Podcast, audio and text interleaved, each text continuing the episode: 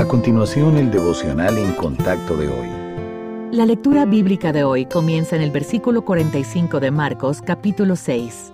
Enseguida hizo a sus discípulos entrar en la barca e ir delante de él a Bethsaida, en la otra ribera, entre tanto que él despedía a la multitud, y después que los hubo despedido, se fue al monte a orar. Y al venir la noche, la barca estaba en medio del mar, y él solo en tierra, y viéndoles remar con gran fatiga, porque el viento les era contrario, cerca de la cuarta vigilia de la noche, vino a ellos andando sobre el mar y quería adelantárseles. Viéndole ellos andar sobre el mar, pensaron que era un fantasma y gritaron, porque todos le veían y se turbaron. Pero enseguida habló con ellos y les dijo, Tened ánimo, yo soy, no temáis. Y subió a ellos en la barca, y se calmó el viento, y ellos se asombraron en gran manera y se maravillaban, porque aún no habían entendido lo de los panes, por cuanto estaban endurecidos sus corazones.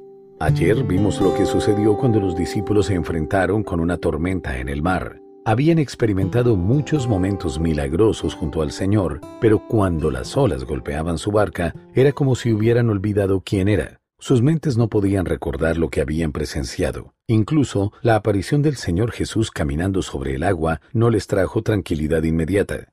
A veces, cuando surgen problemas, nosotros también nos olvidamos de lo que sabemos acerca del Señor. Se nos dificulta recordar las respuestas a las oraciones en el pasado, la fidelidad de Dios en situaciones anteriores y las lecciones aprendidas en la crisis. Solo el presente parece real mientras nuestras mentes luchan con los temores y nuestras emociones nos impiden pensar con claridad.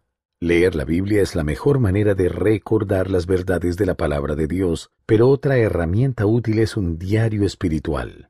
Es un lugar para que usted documente su peregrinaje con el Señor y detalles específicos de cómo Él ha obrado en su vida personal. Este tipo de registro escrito puede servir como un mapa para rastrear dónde ha estado usted y cómo Dios le ha ayudado en el camino. Su prueba actual puede ser nueva, pero recibirá aliento al recordar la fidelidad y la naturaleza inmutable de Dios a lo largo de los años.